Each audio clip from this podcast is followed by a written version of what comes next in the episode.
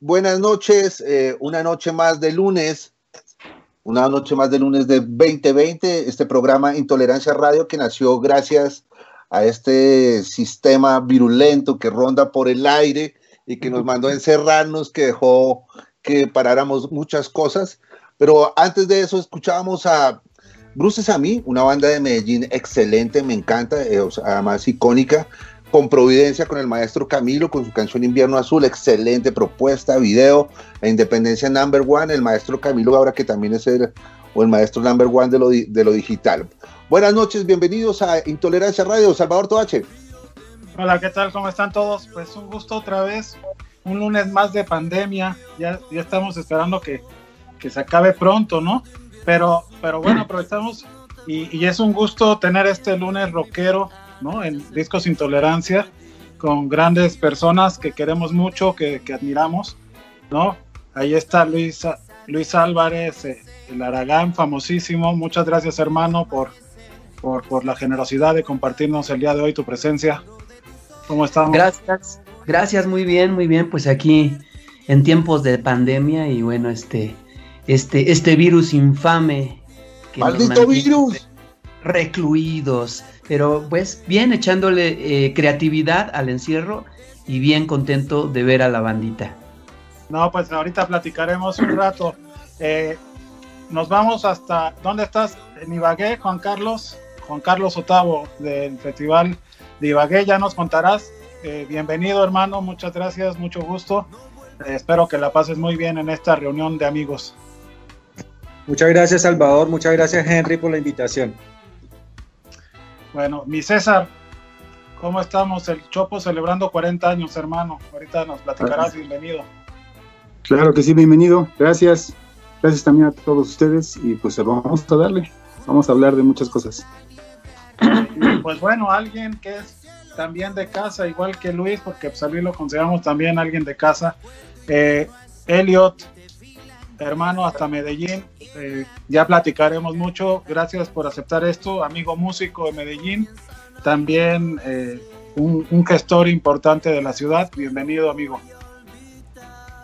Muchas gracias, Salvador, y muchas gracias a todos los compañeros y a todo el público que nos acompaña hoy en este lunes. Mucho ánimo, mucho optimismo, que cada vez eh, nos estamos acercando más a la luz al final del túnel. ¿A cuál luz? Sí, me preocupé, weón. ¿Ah? ¿Qué luz? Luz María. Pero, la luz al final del túnel, o sea, nos mató. No, pues yo, yo creo que sí, este, cada día que pasa es un día menos, ¿no? De epidemia. Pero, este, pero ustedes, ¿cómo, lo han vivido? No sé si, si alguno nos quiera contar, es importante, ¿no? Saber cómo los diferentes lugares, ya casi, casi que no, no es por ciudad, sino a veces hasta por colonia. ¿O no, Luis? ¿Cómo, cómo lo estás viviendo? Eh, pues mira, como te digo, eh, y, tiene razón también el compañero Elliot, que ya se ve un poquitito, un poquitito de luz y este eh, parece que quiere amanecer, pero de pronto no. hemos tratado de echarle creatividad, no desesperarnos, sobre todo estar, este, pues, por ejemplo, componiendo rolas, ya hice una acerca de la pandemia y bueno, terminando algunas otras. Tienes que echarle creatividad porque puedes enloquecer, corres el riesgo de enloquecer aquí y hasta morir, ¿no? Entonces, pues ha sido un periodo en el que hemos volteado a ver eh, pues ciertas áreas de, de Aragán y compañía que no habíamos visto. Por ejemplo, eh, regalías, que es de lo que estamos viviendo ahorita. Nunca habíamos volteado hacia allá y de pronto eh, vimos ciertas asociaciones como el ANDI, como el Eje, como el Sindicato de Músicos, la Sociedad de Autores, y bueno, pues hay dineros volando en el aire y de eso nos hemos eh, mantenido un poco. Y bueno, como te digo, echarle creatividad al encierro, no nos queda de otra. Pero o sea, eso quiere decir que también nos toca ponernos las pilas para saber dónde está el dinero del artista, del músico, e ir ¿no? O sea, Así es, así es. Eh, yo creo que es, algo que todos los grupos deben de estar conscientes. Hay dineros ahí volando en el aire que, bueno, tienes que capturarlos, pedirlos, exigirlos. En, mi caso, pues hay asociaciones, por ejemplo, como eh, la Asociación de, Intérpretes, eh, que pues me dieron, digamos, te dan dos mil pesos, pero bueno, son dos mil varos. Por otro lado, la SACM, este, alivianó a todos los, este, los agremiados con un préstamo, un, préstamo grande para poder pasar los tiempos de pandemia. Entonces hemos estado moviendo todas esas cosas, regalías de Estados Unidos y de algunos países del mundo que se recaudan eh, a través de, una compañía. De, Y bueno, eh, se han estado reportando y hemos estado, como te digo, eh, viviendo de, la música y del trabajo que llevamos por años. Salvador, tienes el micrófono. Sí, perdón, perdón, este, para que no se metiera el ruido de acá, pero yo te estaba escuchando, Luis, y, y pues bueno, no sé, Juan Carlos, ¿tú, tú conoces la carrera de, del Aragán o recién ahorita lo estás conociendo? Eh, no, a Aragán lo conozco hace muchos años porque eh, no ha tenido la oportunidad de conocer a Salvador en persona, pero llevo muchos años, muchos años trabajando con artistas de, México independientes que hemos tenido acá en Colombia en nuestro festival. De hecho, desde el finales del 90 y principios del 2000 empezamos a, a traer artistas independientes de allá de México a nuestro festival. La carrera de Aragón la conocemos pero quería hacer un paréntesis que de pronto Henry me pueda apoyar y Helio, que es abogado, que qué bueno que México y, Luis que nombraba Estados Unidos, pues el artista todavía puede apelar a, la famosa regalía, ¿no? Caso distinto sucede en nuestro país con una organización que se llama SAICO, porque pues desafortunadamente los artistas independientes pues no, no tenemos muy buena fortuna con, con, con esta casa de derechos de autor. Pues yo creo que ahí, pues yo tengo, cada quien tiene su visión, amigo, eh, amigo Juan, pero creo que Psycho se hace por, por, los artistas muchas cosas, no las que debería, porque también deberíamos estar detrás de ellos y, y ponerles la, la, pata, porque muchas cosas sí se deben estar haciendo mal, pero por los, por los artistas que yo conozco y por los que con los que he trabajado, siempre hemos estado pendientes muy de Psycho y Psycho siempre ha estado muy responsable pues porque estamos detrás de ellos, o sea, nos toca apretar, claro. nos toca montar una empresa prácticamente o unas ciertas situaciones para saber qué es lo que están haciendo ellos, qué deben hacer. Porque si no para porque, que se dedica para que se dedique a esa labor no para para, para Claro. que rescate lo que le corresponde a los artistas pero es que- Sí, y de es que- alguna pero- manera también, eh, perdón, esta- el- te hacía la pregunta, no, yo sé que tiene estos festivales desde hace muchos años haciendo con artistas de, de- de América Latina y de Colombia, pero te preguntaba un poco porque eh, pues el Aragán es uno de los artistas más importantes del rock en la historia mexicana, ¿no? O sea, y, y hablando de, de un artista tan importante para, para el rock mexicano, con la historia que tiene, con la cantidad de tocadas, nos está hablando de una, de una problemática real, ¿no? De, de, lo que enfrentan los artistas de rock ahorita por, por tantos meses de parar. Y, y, me pone a pensar, ¿no? Te, te, hacía la pregunta por ese lado porque me pone a pensar para hacerte como la pregunta sobre ¿y qué pasa con los artistas que no tienen esa trayectoria y esa posibilidad, ¿no? Porque también sí, hay un montón de artistas que, que no tienen la posibilidad de, de, vivir de regalías, ¿no? Claro, es, Entonces, es.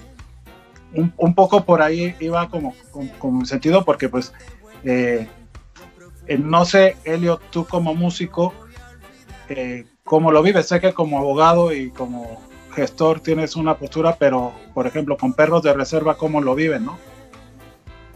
Bueno, eh, con nos, nosotros en este momento somos una banda que tiene, aunque, aunque ha logrado muchas cosas en muy poco tiempo, eh, sigue siendo una banda que, que todavía está en un proceso de consolidación de públicos eh, para poder aspirar a regalías. Entonces te puedo hablar más desde mi faceta como gestor cultural y como directivo sindical de Rock, que es la entidad que asocia las bandas de rock de acá de la ciudad de Medellín, vamos a acumular 200 agrupaciones. Y sí siento que Saico, que es como la gran sociedad de gestión colectiva, tiene cosas muy interesantes como dice Henry, pero creo que el gran problema que se presenta es que es un monopolio en Colombia. Y al ser un monopolio eh, eh, se presenta un abuso de la figura, se presenta la posibilidad de que otros competidores puedan entrar al mercado eh, y esto con el beneplácito de, en, en, el sector privado se ha flexibilizado un poco, pero las, los gobiernos locales de las ciudades, de las provincias, todavía siguen, voy a utilizar, no voy a permitir utilizar esta palabra, pero tributándole a SAICO, o sea, siguen pagando, utilizando a SAICO como intermediario, y eso hace que los pequeños artistas tengan un gran problema para poderse mover, porque siempre va a estar el obstáculo de que eso va a ser un, costo más que se le va a sumar al pequeño empresario que hace estas tocadas. Así que eh, eh, nosotros una de las metas más grandes que tenemos para el año entrante es empezar a generar un gran revolcón a nivel jurídico y a nivel político para tratar de, de que la Dirección Nacional de Derechos de Autor, que es la entidad que supervisa a estas sociedades de gestión colectiva, flexibilice su posición y permita que otras sociedades puedan entrar a recaudar en nombre de los artistas independientes. Ya, yeah. no, pues sí, de, de hecho es... Eso es, es un programa un entero. Es, es, como todo un tema hablar, pero también creo que, que digo, nos metimos de lleno a un tema como, como, como muy complicado sí. y a veces decimos en medio de la pandemia es que estamos con el maestro Aragán, el maestro Aragán de una nos metió así de lleno en la no. industria. en la industria, weón. Es que ahí pero, está el meollo del asunto. ¿Cómo estamos superando esta? Creo que sirve mucho también para que, que, los músicos poco a poco se vayan como también regularizando en todos los sentidos posibles y vayan entendiendo también en general toda, todo lo que, lo que implica su labor, ¿no? Y que no se entiendan solo como, músicos que se suben a un escenario y ya, no sé. Eh, en fin, esto creo que, que, incluso estos meses nos han dado mucho que pensar. Yo voy a cambiar un poquito el tema y ahorita regresamos, pero es que también en medio de la pandemia estamos en una gran celebración. Eh, ayer, por ejemplo, pues celebramos el Ibagué Ciudad Rock, que, que, que tuvo mucho éxito, le dimos mucho seguimiento y se celebran los 40 años del Chopo y, también queríamos como aprovechar esta invitación pues para hablar de eso, ¿no? Como, como de cómo en medio de la pandemia pues la música no para y los espacios siguen y se siguen buscando cómo conectar al rock and roll y cómo conectar la música con el público, ¿no? No sé quién de los dos nos quiera comentar primero. El maestro del Chopo, por supuesto. Por favor. Mi César. César. Bueno, Aquí eh, creo que es algo bien integral. Mm, escuchaba yo ahorita ya, como dijeron, entrar en un tema grande acerca de los artistas, lo que están pasando, y creo que es, es fuerte esta situación. Eh, en nuestro espacio, con 40 años y toda la, experiencia que, que hemos mm, disfrutado, disfrutado, eh, creo que nos damos cuenta que es algo integral porque si bien se está pasando algo muy grave para los músicos, todo esto que nos platican, eh, hay una parte que también tiene que ver mucho con la escena, que es el público, que es la banda. Ellos que realmente son los que hacen a los grupos, que se identifican con toda esta, mm, con esta magia de sus interpretaciones, de su música, de sus, de sus corrientes, de todo su sentimiento que, que hacen los músicos. Y esta banda también, por supuesto, creo que esto a todos nos pega, ¿no? Y de manera grande. Sin embargo, creo que ha dado, se ha dado una, respuesta formidable de parte de la banda, los asistentes al Chopo. Ahora que regresamos, creo que la respuesta de la banda fue increíble. Ya ha sido increíble, gracias a ellos eh, el Chopo permanece eh, abierto, gracias a, esta, a este apoyo que tenemos de la banda y de cuidarnos entre todos, ¿no? Creo que ha sido la consigna desde que regresamos y nos damos cuenta cómo, cómo la gente extraña las tocadas, extraña eh, las convivencias, las firmas de autógrafos. Y se han dado algunas, pero es increíble que no podamos. Nos sentimos muy mal que de repente no podamos eh, lograr una convivencia porque pues eh, es una aglomeración de gente y híjole, luego luego tenemos ahí el tache, luego luego tenemos la el señalamiento. Pero lejos de eso, que también lo tenemos que enfrentar cada, cada ocho días, está este, esta gran celebración de 40 años toda una, una experiencia, cuatro décadas, este, señores, y pues eh, es increíble todo lo que hemos resistido. Se ve, se fácil, pero de repente ya estamos en 40 años y decimos, ay, güey, ya, ya pasó tiempo, han pasado muchas cosas, han desfilado infinidad de, de, artistas, infinidad de artistas, perdón, eh, y pues creo que al menos el Foro Radio Chopo tiene el orgullo de, de haber presentado ya bandas de los cinco continentes. Eh, entonces, eso, eso es algo muy, muy, muy bonito, muy chingón, ¿no? Para decirlo en las dos palabras correctas. Y, eso creo que también tiene que ver mucho con la gente, el público, la raza que siempre no, ha dejado y siempre apoya, siempre está ahí tanto en el chopo como en las tocadas, conciertos grandes, conciertos eh, under, eh, los de los grupos independientes, de los grupos medianos, los grupos famosos, los, los grandes monstruos del rock. Y creo que el público es ahí definitivamente los héroes de toda esta situación y toda esta escena del rock. Y pues, este, señores, creo que juntos estamos haciendo algo bien, bien importante. Es, eh, tenemos que eh, echarle, creo que, este, Aragán dijo una cosa bien, bien cierta, ¿no? Hay que, hay que ser creativos, hay que darle más. Eh, tenemos muchísimo tiempo para, para desplayarnos y crear, crear cosas como músicos, como promotores, como asociaciones, como colectivos, escritores, artistas de todas las disciplinas. Creo que es el momento exacto para reflexionar, sensibilizarnos mucho más y salir adelante ahora que ya podemos empezar a salir a la calle, eh, salir a dar otra cara. Creo que es tiempo de, del cambio, señores. Y eso hay que echarle todos juntos. No, y por eso estamos aquí platicando en medio de todo, ¿no? Eh, como que conectando también finalmente la, epidemia lo que nos está orillando es también a empezar a ponernos de acuerdo a la distancia y prepararnos para regresar fuertes todos y apoyarnos en, todos los sentidos, ¿no? Pues yo aquí veo tanto Luis como Elliot con sus proyectos han pasado por el Chopo, ¿no? Este es como, como un lugar obligado para todo el rock and roll de todo el mundo cuando, cuando tiene presencia en México. Y, y no sé, Juan Carlos, ¿tú has tenido la oportunidad de, estar ahí en el Chopo? O, o si no, ¿cuándo te invitamos? ¿O qué hacemos? Creo que tienes el micrófono apagado. Micrófono, micrófono. Como eh, Salvador, como, como turista, como turista en un, par de, en un par de visitas que he hecho a México, pero con, con artista o, moviendo circulación de artista todavía no, no lo hemos hecho. No, pero como pues, turista es suficiente. Ahorita, nada más hasta se van a poner de acuerdo. Yo, antes de que acabe el programa, vamos a brindar por circulación, ¿no? ¿O qué? Porque claro, pues, se trata. Eh, de hecho, tiene que ver mucho porque creo que en los últimos años eh, siempre hemos sido países hermanos, por supuesto, Colombia y México, pero creo que en los últimos años se ha fortalecido mucho la relación del rock and roll de ambos países, ¿no? Yo he visto que la circulación ha ido creciendo por lo menos de una década a la fecha. ¿Tú cómo lo has sentido desde, desde el festival que, diriges?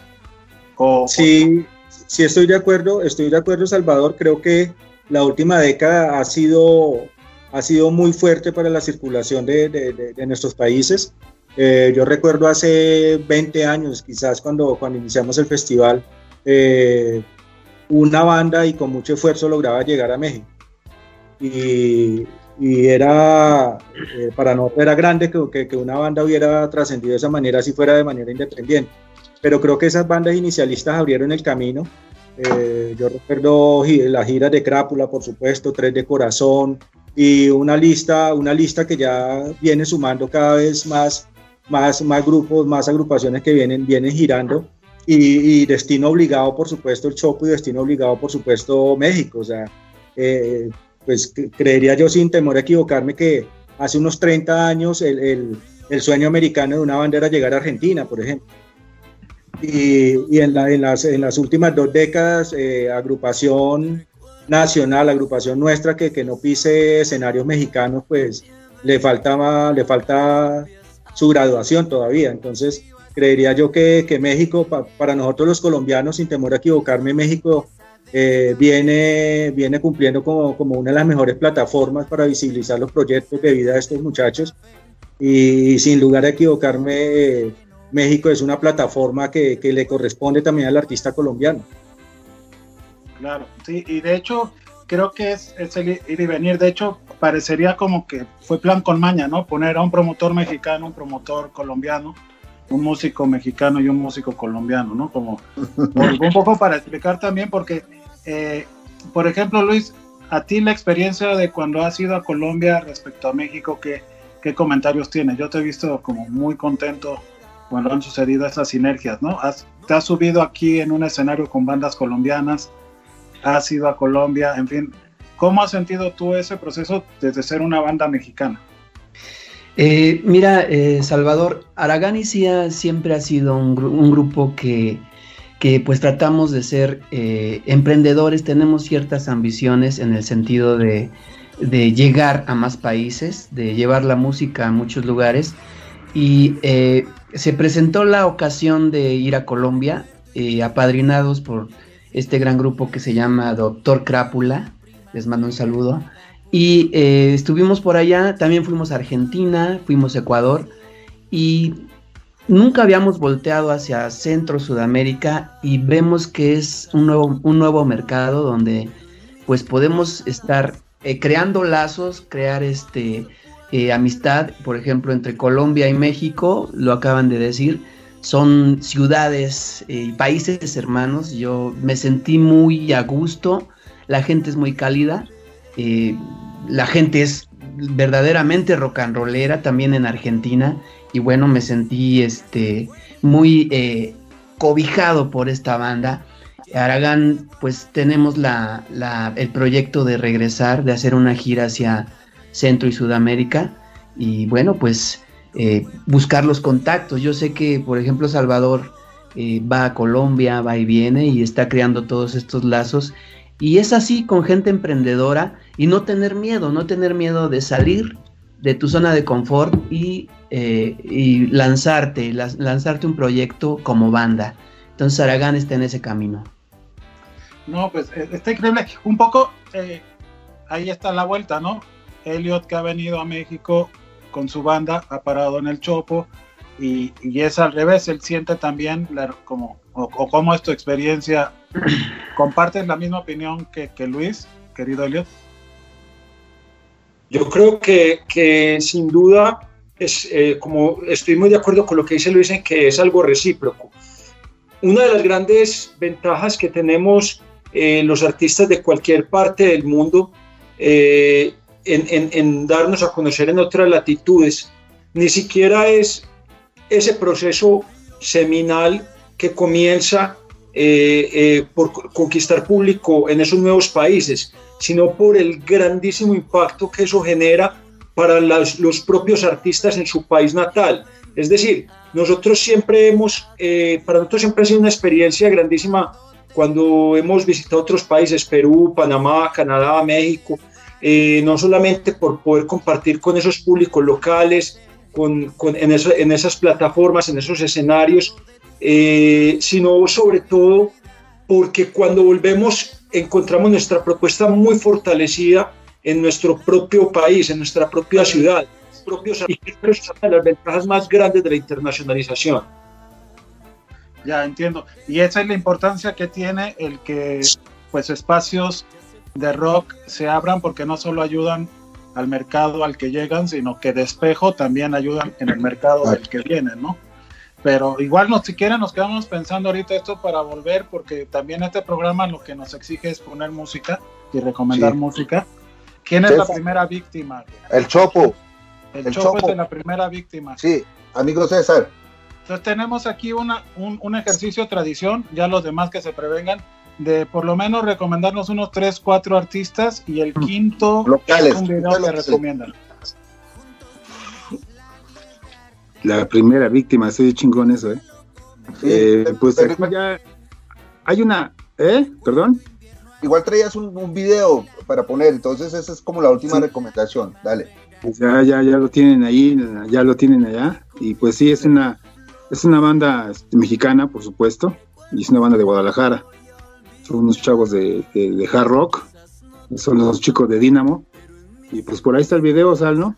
Ya está lo, ya lo, ya lo tienen por ahí Si quieres, pongámoslo de una vez y cuando volvamos, entonces nos recomiendas tres bandas mexicanas que te molen por estos días, ¿te parece? Perfecto. Ok, okay entonces veamos a Dynamo, chamarras de cuero, intolerancia radio.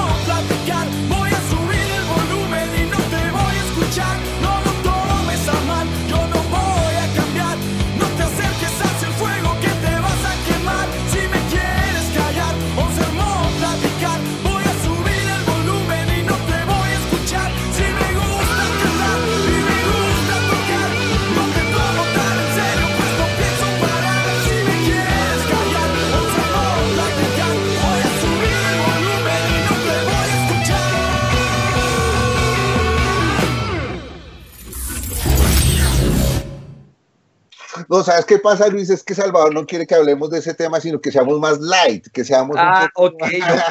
Ahorita se, puso caliente. No, no, no. No, no, no, más bien me parece que, es un tema re importante, re interesante, eh, porque bueno, en este momento es el tema. No, pero escuchábamos música, música, hablemos de la música, que escuchábamos la música de César, la que nos recomendaba, que ellos son de, Ciudad de México, Dinamo es de Ciudad de México, César. No, son de Guadalajara. Guadalajara. Ok, entonces, muy buena, me gusta, tiene, tiene como ese principio de, del rockcito local y como que se mantiene con la raza y fuerte. Oye, ¿qué otras dos o tres bandas nos recomendarías en este momento, César? Pues bandas mexicanas, así de, independientes, completamente. Yo le, apuesto mucho a una banda de punk que se llaman La, la Puerca Ebria. la Puerca Ebria. Yucatán, sí, bastante buenos y son todo un desmadre los chicos. Llegaron al Chopo ahí reventando bien, bien, bien chido. Y, este, y eso fue la parte que también este, impacta mucho. Creo que este, esto de, estar arriba de un escenario y ver tantos, tantos artistas ahí en esa plataforma, te, invade un resto de, magia, de muchas cosas ahí con los, con los chavos. Y por supuesto que eh, te das cuenta que es la gente que, cómo lo hace la gente arriba, ¿no? Eh, muchas veces la gente o las bandas son under, son independientes, pero traen energías devastadoras en todos los géneros, ¿no? Entonces es el caso de La Puerca Ebria, una muy buena banda de punk de Yucatán, y unos chicos de aquí, de, Ciudad de México, sí, eh, de, de, Ska, los Chiclets, también, eh, también un Ska muy clásico, pero bastante, bastante bien ejecutado, muy, muy chavales, muy jovencillos, ellos, pero con mucha, mucha energía y mucha, mucho que dar en el escenario, mucha actitud, muchas ganas de, de, hacer, de hacer muchas cosas. Y eso es lo que creo que se aplaude de las bandas cuando hacen voltear al público, lo hacen brincar y lo hacen disfrutar de la música. Eso es bastante interesante en el caso de los chicles de ska. Y creo que es lo que también da el chopo, ¿no? Mucha, mucha variedad. Los géneros son tan, tan diversos y en todos los géneros hay talentos realmente grandiosos. pues hay que tomar nota de las bandas. Nosotros eh, siempre lo hacemos con la idea de que se armen playlists con las recomendaciones de grandes personalidades que nos visitan. Nuestros invitados siempre nos hacen descubrir cosas bien chingonas. Eh, te interrumpo un poquito para decirle, mi Henry, tenemos ahí ya un montón de saludos para, para, para el programa y los invitados, ¿no? por ahí si le damos una volteadita o qué. A ver, pues empecemos. Gustavo Chávez nos saluda, Juan Manuel Murillo también, Francisco Javier Portilla, un saludo, carnales. A Juanito Ortega, que también lo veo por ahí, Andrés McFly, Manuel Gutiérrez, Víctor Patiño, saludos desde Hidalgo, México. A, la Aragán, Andrés McFly Martínez, saludos también a la Aragán, Manuel Gutiérrez. Eh, eh, Marisa Suárez, saludos a la Aragán, todo el mundo está pegado con el... Yo también estoy muy feliz de ver a la Aragán, debo confesarlo. Eh, Luis Bernardo Hurtado, Luigi, saludos desde Colombia. Cálmese, banda brava, dice. Alitacha también, una gran amiga. Max Potenza también, saludos. Pedro Hernández, a Balamex Rodríguez, saludos también a Luis Álvarez del Balón, un fuerte abrazo a ese campeón. Valeria Hernández, saludos. Eh, Aguilera Evelyn, hola, ¿cómo están todos? Magali Gascón, César Bala o César Salas ha apoyado mucho a grupos colombianos. Radio Chopo es un espacio justamente para este concepto, el apoyo y difusión de bandas de cualquier país. Por cierto, felices 40 años te manda decir César, yo también felices 40. Un gran abrazo de Triole, Triole que siempre nos recibe increíble en el Chopo. Eh, Francisco también dice que suena muy bien. Lilith, saludos desde Medellín. Eh, Rubén y Fodaza, un fuerte abrazo al equipo de Intolerancia. Saludos, amigo. Eh, ¿Quién más está por ahí? Fernando Ríos, Dame Mezquito, toda la raza que sigue conectada ahí en, eso. Oye, tenía una pregunta para Luis. ¿Cuántas veces has tocado en el Chopo? Eh, he tenido la oportunidad de, no sé, tal vez unas tres o cuatro veces. En una ocasión hicimos, este, a través de César, eh, se lograron los permisos para, recuerda César que hicimos el aniversario del Aragán, creo que era el número 18 o veintitantos, no sé. Ya llevo tres décadas en esto, imagínate. Y este fue bien chido porque eh, tuvimos la oportunidad de montar un buen escenario, eh, luces y toda la onda, que no se veían porque era de día, pero de todas maneras había luces, eh, con un gran soporte ahí chido, un espectáculo pues para, para la banda, tratamos de compartirles ese aniversario. También he estado en Radio Chopo, afortunadamente hemos estado por ahí, y este, pues es un lugar, un lugar donde pues nos vemos todos los rockeros, donde hay conexiones, donde intercambiamos cosas. De hecho, este, por ahí este, eh, tenemos un mini puestecillo ahí que estamos vendiendo artículos de Laragán y CIA. En estos tiempos de, pandemia, pues algunas bandas eh, eh, se les ha dado la oportunidad de llevar a, vender sus playeras, todos los tipos de souvenirs, CDs, todo. Entonces, ha sido un lugar, una plataforma muy importante para el rock mexicano y para el movimiento de rock mundial. Entonces, este, pues sí, eh, he estado en el Chopo con la banda ahí y es algo, es un encuentro muy, muy caluroso, muy chido porque estás cerca de ellos. Hay veces que estás a ras de suelo y, esas, esas experiencias son muy chidas también.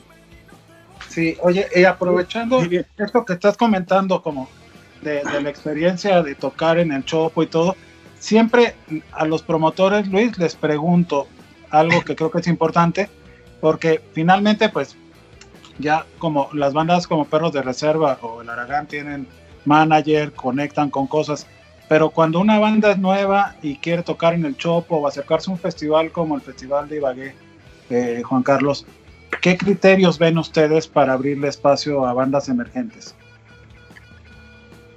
Bueno, en el, sí, eh, Juan Carlos.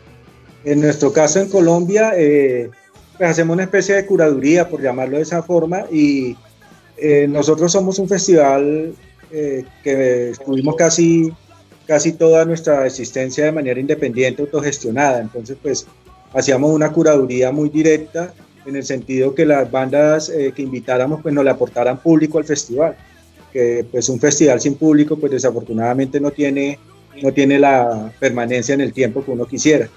Y para las bandas emergentes, yo, yo, recuerdo cuando iniciamos el festival, por ejemplo, bandas de México, bandas de México que quizás en México estaban comenzando o no sonaban, y llegaron a nuestro festival y, dejaron un, una muy buena convocatoria, un muy buen impacto dentro del público. Eh, criterios a considerar, eh, eh, más allá de la música, era algo que decía, que decía César, y es como la actitud de la banda, y ahora en este mundo digital, pues uno tiene las herramientas para para hacerle como un checklist a las bandas de, cómo está moviendo gente en redes, en las plataformas digitales, qué canción tienen pegada. Pero pues hace 20 años no teníamos todos estos medios digitales de ahora. Hace 20 años, casi que les puedo decir que hace 20 años yo recuerdo que recibí el disco de Salón Victoria, el, el, LP lo recibí en, en, vinilo. Y les estoy, hablando de, les estoy hablando de hace 20 años. Entonces hace 20 años la curaduría era era un poco más exigente, digámoslo así, con los medios que teníamos en su momento. Ya en esta era digital creo que una banda, una banda emergente, una banda nueva, pues yo creo que tiene todas las herramientas eh, para, para, tiene un trabajo muy adelantado para lo que lo vivimos los que ya somos un poco vieja guardia. Una banda emergente tiene todas las plataformas a, su servicio, tiene, tiene todos estos temas de, de los streaming, tiene todos estos temas de las emisoras virtuales, tienen todos estos temas de, de, pegar temas en las plataformas. Y eso, eh, nosotros que hacemos curadurías como directores de festival, eso es lo que buscamos. Eso es lo que buscamos en un artista emergente, que primero que tenga una puesta en escena bien interesante y segundo, pues que, tenga un jalonón de, adeptos, de seguidores, que, tenga un buen número de, seguidores en, sus redes, que eso nos vende a nosotros mucho, ¿no? Claro. Oye, y una pregunta que, que te quería decir respecto a todo esto. Tu festival virtual sucedió es por primera vez virtual este fin de semana, supongo. Eh, ¿Qué te deja a ti como experiencia?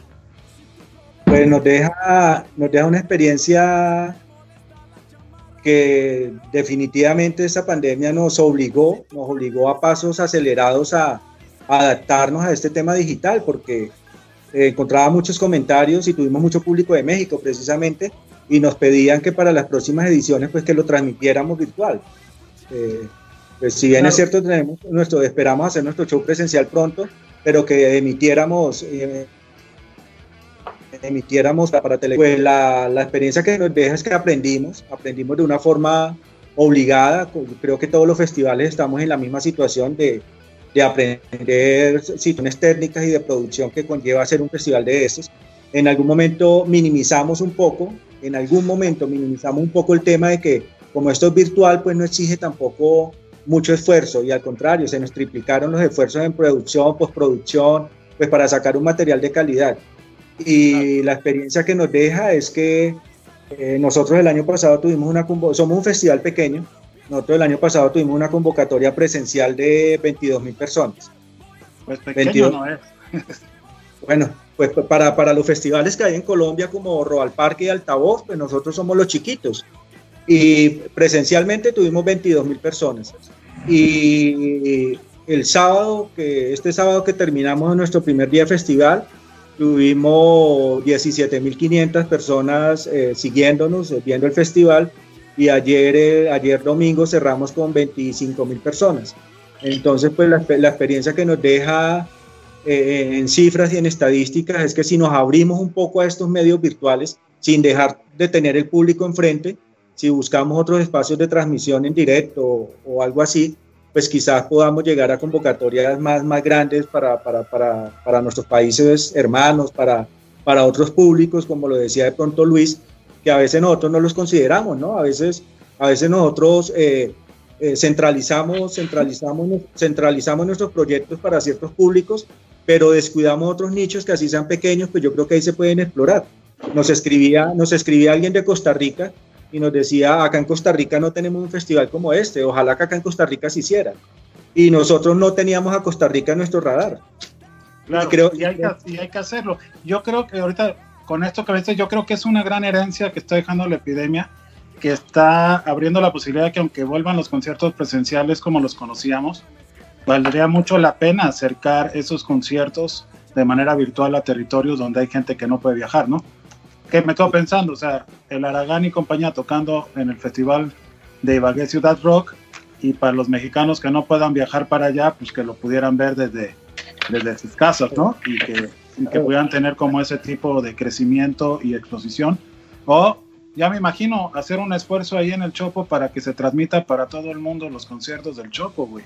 Sería un golazo, ¿no? Y así, mira, a Elliot le brillan los ojos porque ya se está viendo en el Chopo tocando, güey y con sus amigos en Colombia viéndolo tocar en el Chopo, ¿no? Ese, es algo que yo creo que, que, va a suceder próximamente, ¿no? ¿O, ¿El, creen que no? ¿El Chopo está digital o el Chopo está presencial? No, ahorita, ahorita no hay conciertos en el Chopo. Ok. Pero es bien importante, mm, eh, señores, que en el caso de lo que le preguntaba hace rato a Luis, y sí, por supuesto que Luis ha estado con nosotros y ha estado en todas las mejores, este, con la mejor actitud para con el Chopo y para con su público. Y creo que ese es un golazo de parte de muchos artistas porque se dan este tiempo y se dan el, ese detalle de estar con, el, con, el, con, sus, con su público. Y eso es bien importante porque, y ahí se destaca luego, luego, quién es quién, quién es quién para esta escena del rock. Porque en el Chopo pues nos llega de todos así como artistas estupendos como Luis, no es porque esté aquí, pero es porque lo ha hecho eh, ahí en el Chopo, ha estado a nivel de cancha con nosotros. Y, pero hay grupos que, y promotores, perdón, que se acercan pues nada más para, para darse baños de pueblo, carnal, ¿no? para decir que estuve... ¿Cómo está eso? Y es que llegué a mi artista y fíjate que estuve en el Chopo, yo que cobro tanto eh, en el Metropolitan y, y ya me vine aquí al Chopo a, a decir que soy un buena onda. Creo que se vale, porque creo que en esta industria, podemos decir que aquí en México hay una industria del, independiente, del rock. Creo que este es un punto que nosotros nos damos cuenta. Al menos los del Chopo nos damos cuenta qué es lo que sucede ahí, porque estamos todo el día ahí, tenemos todos los sábados. Eh, eh, haciendo a un lado estos, estas 16 semanas que estuvimos suspendidos,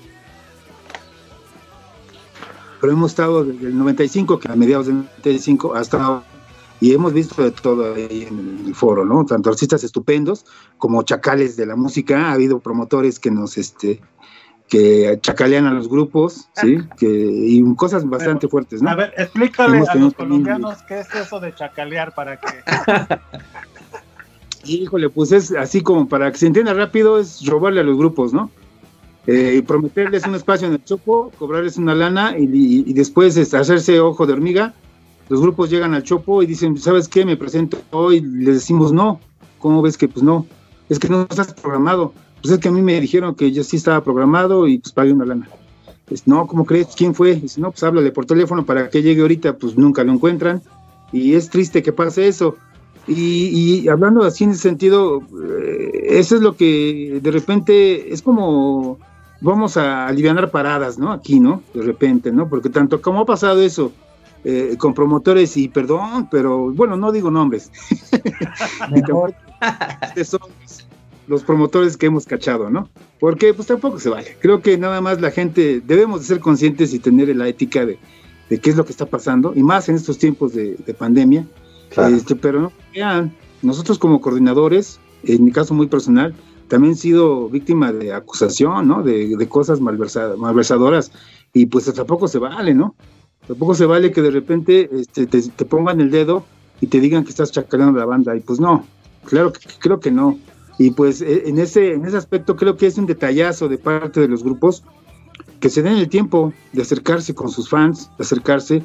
Eh, yo como coordinador, por supuesto que eh, tengo dentro de las actividades las convivencias con los, con los, este, con los músicos, cuando los grupos piden convivencias, firmas de autógrafos, por supuesto que se les otorga el espacio, porque esa comunión que se da a nivel de cancha con la gente es fabulosa, ¿no? La gente se, eh, le gusta mucho este, saludar al, artista, sacarse la foto, tener su, su, autógrafo, eh, darle un abrazo, eso es comunión pura.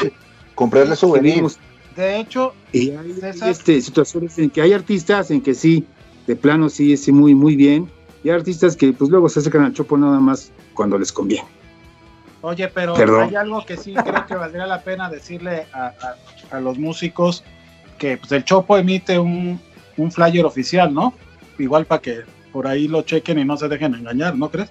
Ah, sí, claro, por eso siempre, continuamente tenemos, eh, y de hecho tenemos un correo, que es el único, único correo que, que atiende el Chopo, y es por nada más este, eh, recibimos a los, los, las solicitudes de grupos que quieren estar en el foro.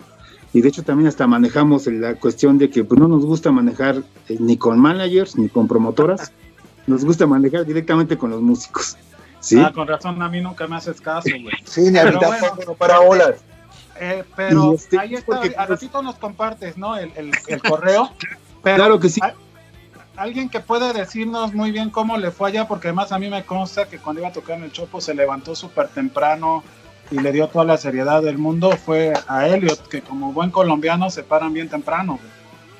Entonces... Sí, sí, lo que pasa es que nosotros tenemos un, un ingrediente adicional ahí y es que nosotros salimos en escena maquillados, es una banda que es shock rock, que es tipo Marilyn Manson, tipo rock zombie, entonces nos implica un tiempo de preparación superior, inclusive Salvador le da muchísimo coraje que nos demoremos tanto. a Henry ni te digo. el... cuento es que mm, sentíamos como que estuviéramos en Medellín, en Bogotá, y no, no, calculamos bien las distancias.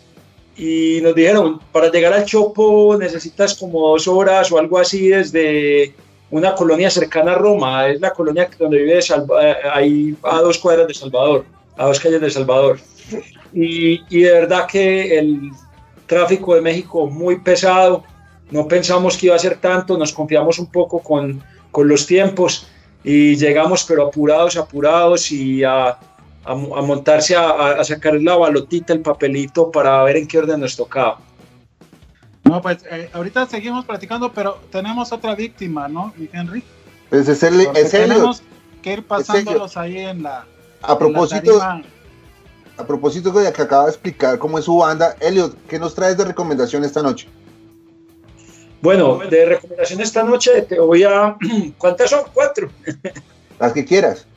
Listo, bueno, voy a recomendarle la siguiente. La primera es que la ciudad de donde yo provengo se llama Medellín entonces acá eh, tenemos un proyecto muy lindo con 200 agrupaciones ya que se llama Rock y es una agremiación de bandas. Entonces yo quiero que ustedes y los cibernautas que están viendo Intolerancia Radio vayan a Spotify y busquen en la, en la barra Bandas de Medellín. Bandas de Medellín y ahí van a poder encontrar una playlist con una cantidad de bandas interesantísimas. Algunos han, estado ahí en los comentarios hablando, entonces para que puedan conocer todas las agrupaciones de mis amigos, porque sería injusto nombrar una sola. Y ya a nivel internacional, sí quiero mencionar eh, amigos con los que hemos desarrollado una sinergia increíble y que tienen unos proyectos bien chingones. El primero es Nightwalkers de Panamá, que es una banda de thrash metal increíble con la que hemos tocado dos veces en Colombia y en Panamá y cada que eh, eh, la banda se revienta. La segunda es Amen de Chile, que tienen un sonido muy Ramstein, también lo están estrenando estos días una, una nueva rola con video, perdón, una nueva rola que, que, habla de la brutalidad policial que está pasando en América Latina y todo eso. Eh, y la tercera sería em, tal, vez em, eh, mística de, de, mi amiga Cintia Ayané. ¿Y, qué vamos a escuchar hoy? ¿Qué vamos a ah, ver?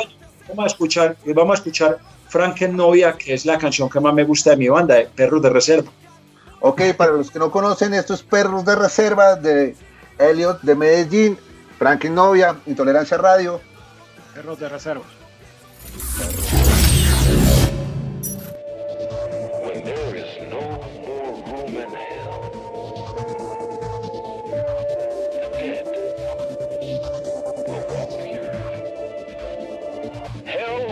Overflowing, and Satan is sending his dead to us.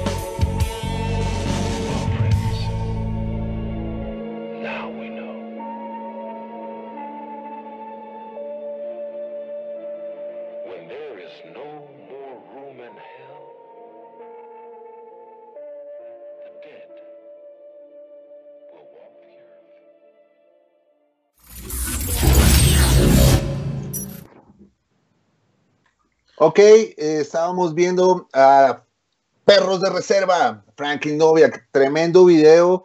Eh, ¿Quién hizo el video? ¿Qué, ¿Cómo se llama el graficador y, o el ilustrador que hizo ese video, Elliot? Claro que sí, Henry. Ese lo hicieron acá. Nosotros vivimos en Envigado, que es muy cerca de Medellín, eh, y lo hicieron unos amigos que viven aquí en este pueblito. Eh, se llama Forja, Forja Studios y son también realizadores visuales. Nosotros solemos siempre trabajar con artistas eh, locales, inclusive de colonias vulnerables. Tenemos, por ejemplo, nuestro propio cómic. Entonces ese cómic también lo, hacen artista, lo hace un artista de, de una colonia eh, que queda al extremo en el gueto y tenemos nuestro propio juego de rol online que también lo realizan otros chicos que, que se la han guerreado bastante y que, que, que, en unas condiciones muy adversas eh, le han apostado al arte.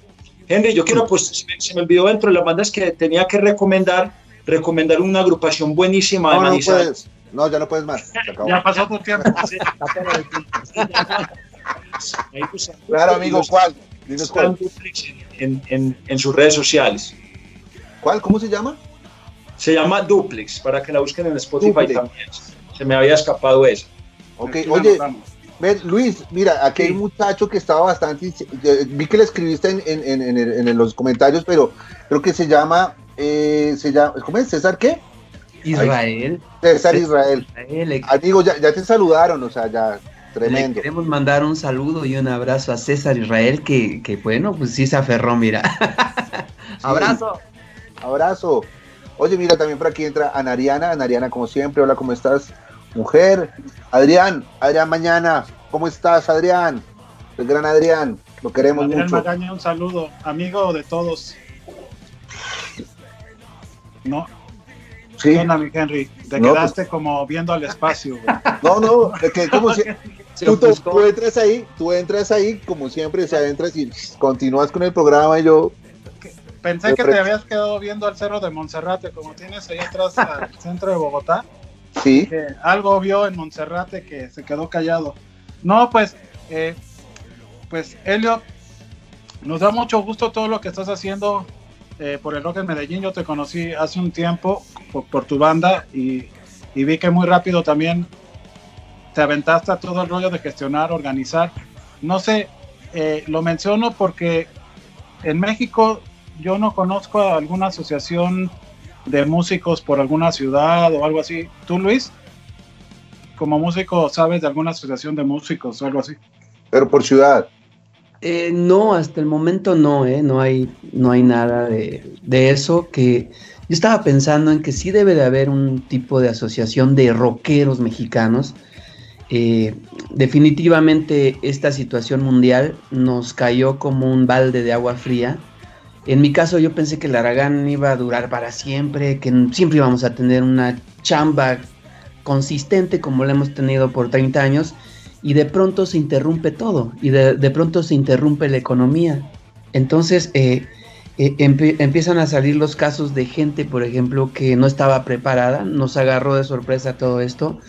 Por ejemplo, en el ámbito de la salud, ¿no? Eh, mucha, mucha, mucha banda no tiene seguro social, por ejemplo, eh, o seguro de gastos médicos mayores.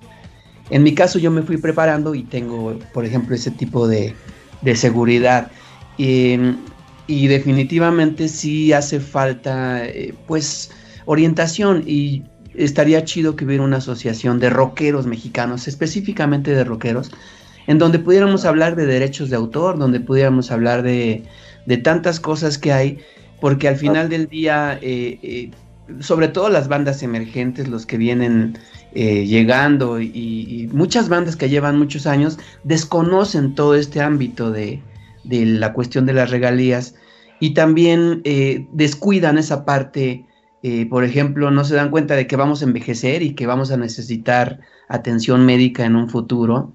Y, Una y pensión. no- claro, y no, no hemos sido previsores en muchas, muchas veces. Y bueno, esto nos cayó, te digo así de repente, y, nos ha hecho buscar, buscar las formas de solucionar nuestra cuestión económica, nuestra cuestión de salud. Y, y bueno, eh, yo creo que en un futuro vamos a ver. Y preside el Aragán. Ok, pues, pues ahí yo creo, y es que además después yo creo que esas redes se empiezan a conectar, ¿no? Porque también está, está bien importante que se empiece a ver estas iniciativas en diferentes ciudades del continente, se puedan ir conectando entre las experiencias que han vivido, ¿no? Porque también yo siento que, que hay un tema, César comentaba a veces eh, lo mezquina que puede ser algunas personas con los músicos, entonces eh, por ahí creo que es una problemática que hemos enfrentado durante muchos años y que a veces también, no sé, los enfrentaron el tema de la primera parte que es organizar, que los músicos confíen, ¿no? Entonces, este, pues una, yo, yo desde acá pues sí aplaudo esas iniciativas y, y espero que pues tengan mucho éxito. Por ahí al ratito nos repites eh, todas las redes sociales, ¿no? En donde pueden ver lo de Azorrock. Claro que sí. Eh, Azorrock en este momento solamente tiene una red social oficial que es el Facebook y nos pueden encontrar como Azorrock Medellín. ¿Por qué no Instagram? Porque consideramos que nuestro contenido es muy académico, que nuestro contenido es más dirigido como a la capacitación, a la organización eh, asociativa y no tiene sentido pues, ver fotos o videos. Eh, te cuento, por cierto, Sale, aprovecho el momento para decirte que tenemos unos ejes temáticos muy bien definidos. El primero es la creación de público, el segundo es buscar la autosostenibilidad financiera de esas agrupaciones a través sobre todo del público. La tercera es la capacitación y el fortalecimiento de eh, los conocimientos y de la gestión cultural de esas agrupaciones que no saben cómo sacar adelante sus proyectos culturales. La cuarta es la preservación de la memoria histórica del rock local, porque las nuevas generaciones no conocen eh, cuáles como, como todas esas agrupaciones que le precedieron y que crearon el rock local eh, antes que ellos. En un quinto lugar tenemos como también la parte de consolidación de la solidaridad, porque la medida en que nos integremos a trabajar ya no de manera individualista, sino de una manera corporativa y con una mentalidad de grupo, las cosas se van a, a, mejorar increíblemente. Y así por el estilo, esos son como los ejes a partir de los que se van como las cosas.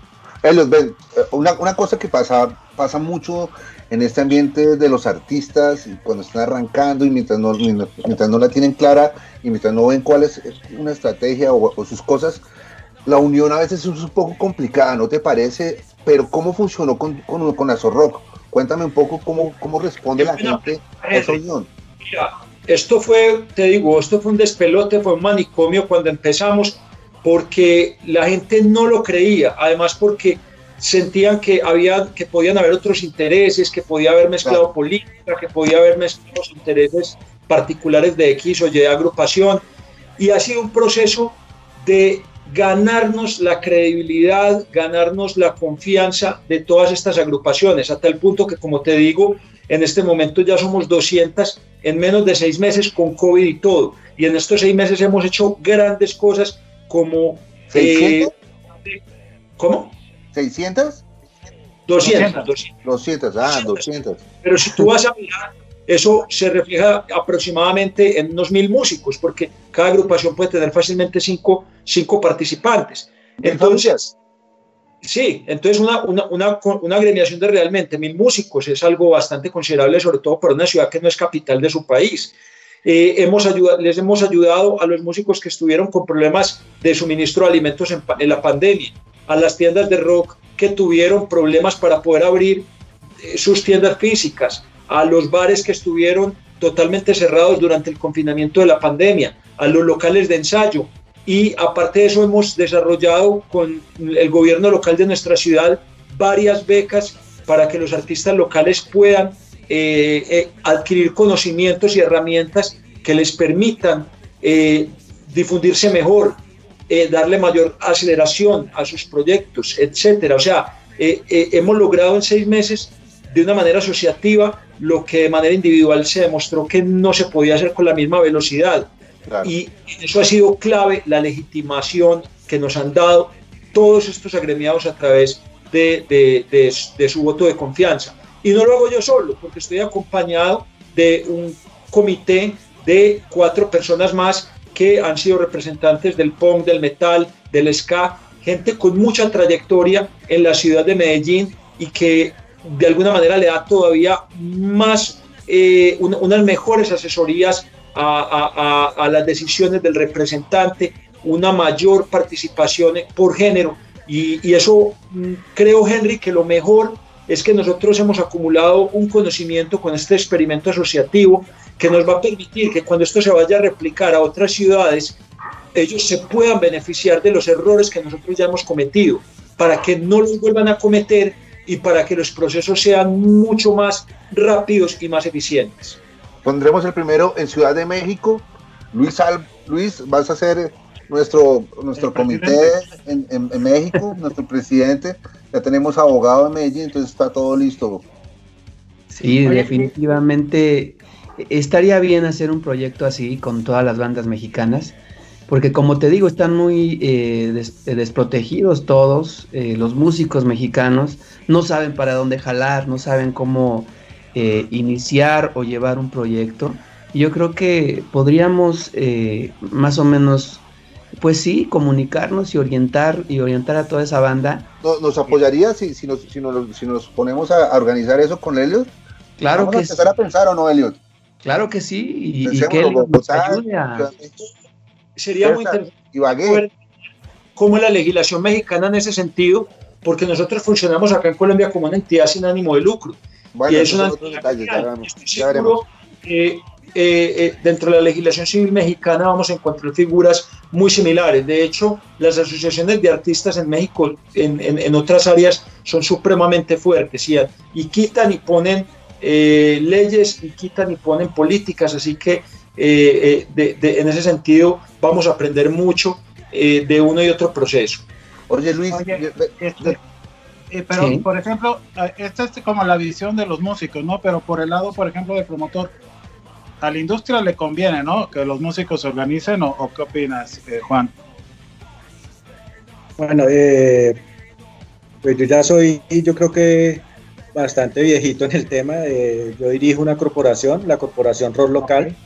Nosotros nos formalizamos hace 20 años, eh, salimos a hacer el ejercicio que, está haciendo Helio en este momento y el cual felicito, porque sí hace falta no solamente en México, sino en Latinoamérica, sí hacen falta organizaciones donde los músicos lideren las banderas y no estemos nosotros agitando banderas de, de, otros temas que no tienen nada que ver con nosotros ni que, ni que nos genera un bienestar a los artistas, a los promotores, a los directores de festival.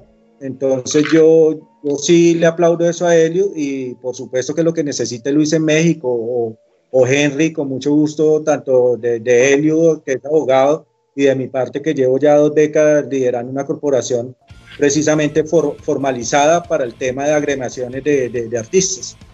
Nosotros pues, hicimos, hicimos la tarea hace muchos años de los talleres, de las capacitaciones, de la formación, eh, de la promoción, y, hemos venido dejando cosas porque cada ciudad tiene dinámicas diferentes, por supuesto.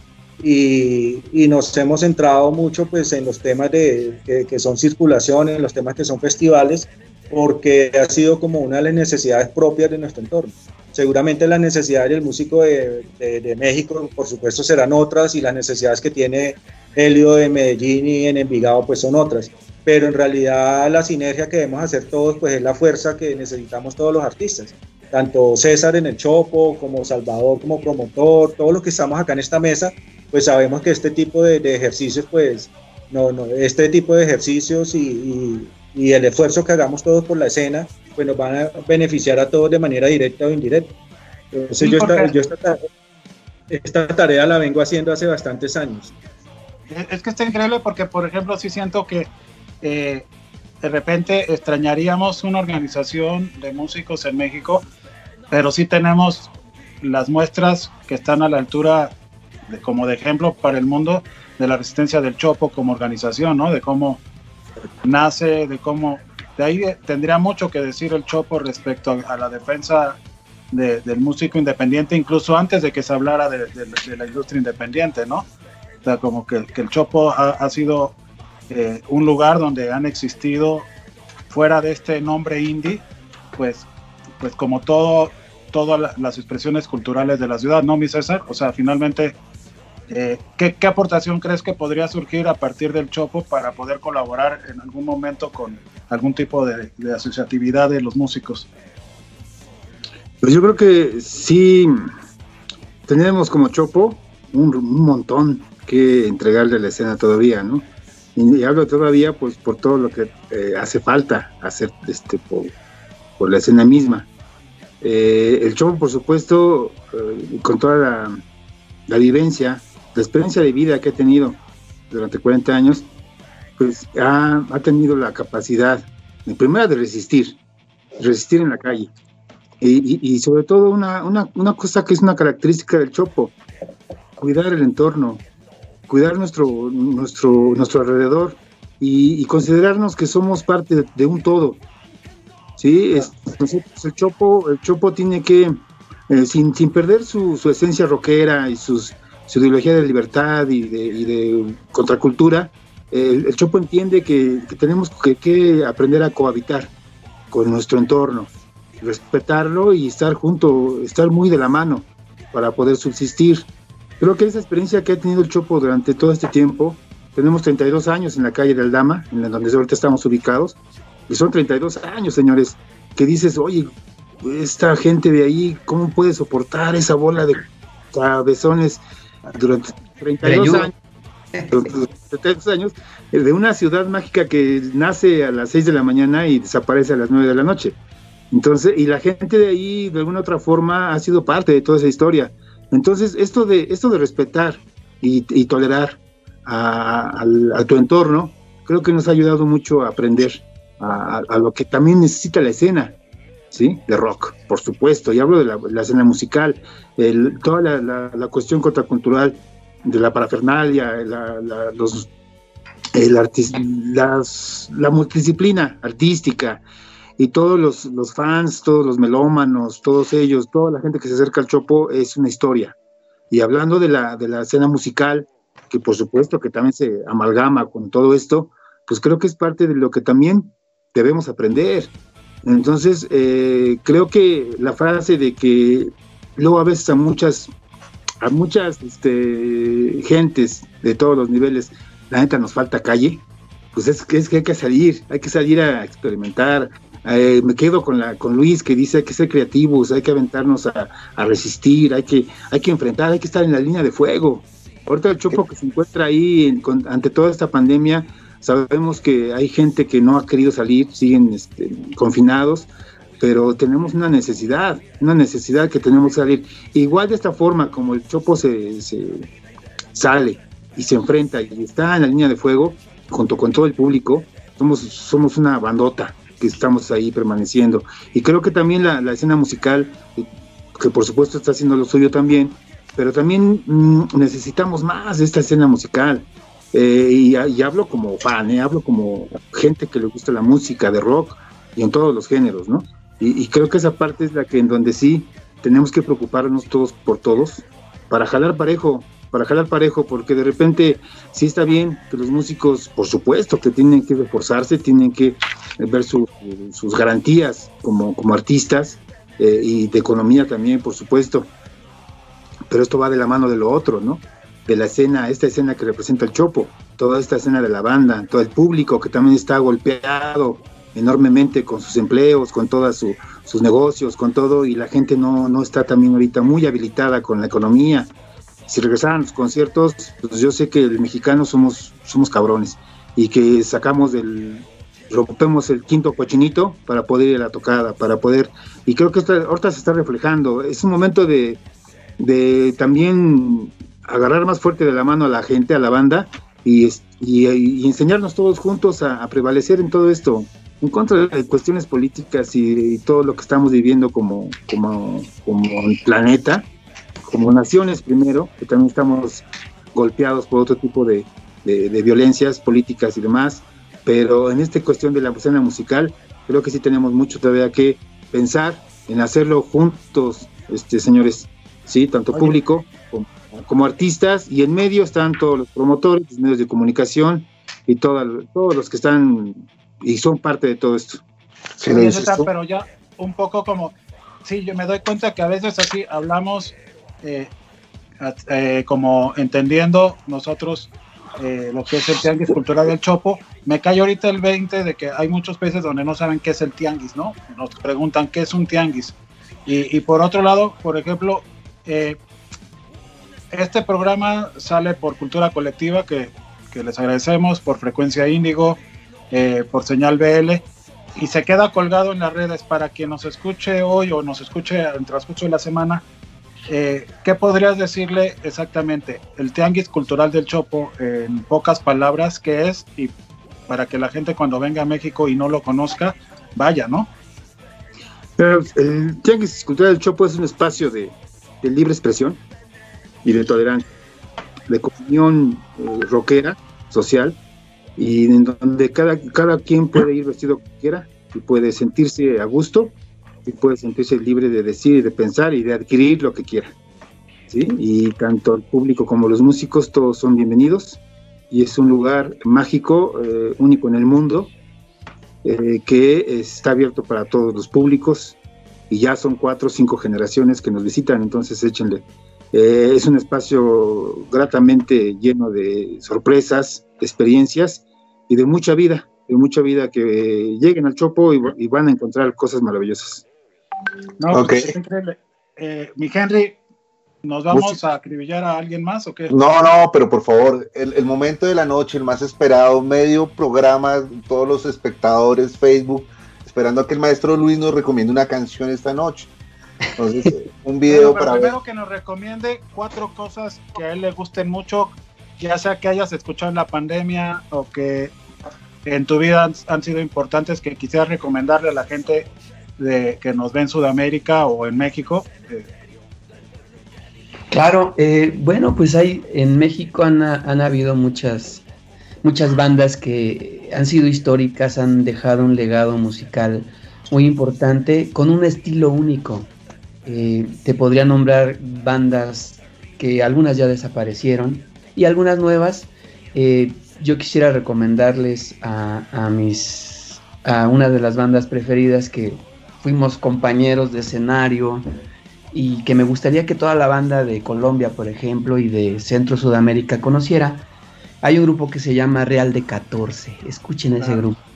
Escuchen, escuchen a Santa Sabina, que es un grupo que ya no está, pero que dejó un legado muy importante y que son camaradas. Tex Tex. Y de las bandas pues emergentes o, o más recientes, hay una que se llama Cantina Calavera, que están tocando muy bien, de aquí de la Ciudad de México. Sociedad Capitol, y hay una banda, creo que es de Guadalajara, se llama No tiene la vaca. me, eché un, este, me eché un palomazo con ellos porque eh, eh, pues cantaron una de mis canciones. Eh, me hicieron el honor de, sacar una versión en ska de, de, una de mis rolas que se llama Se Mujer. Y bueno, pues sí, escuchen estas, estas bandas, son bien importantes. Me gustaría que toda la banda se diera la oportunidad de, de conocerlas. Y bueno, hay infinidad, ¿no? no eh, infinidad de bandas mexicanas que, que, pues no sé, no sé, creo que habemos miles de, de, bandas aquí en la Ciudad de México y en toda la República Mexicana.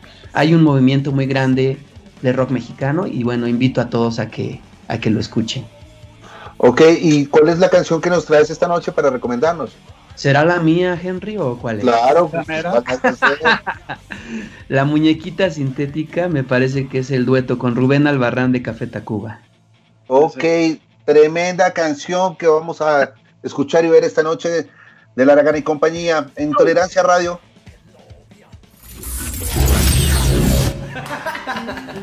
Chicos, qué Bien, bien, qué clasicazo.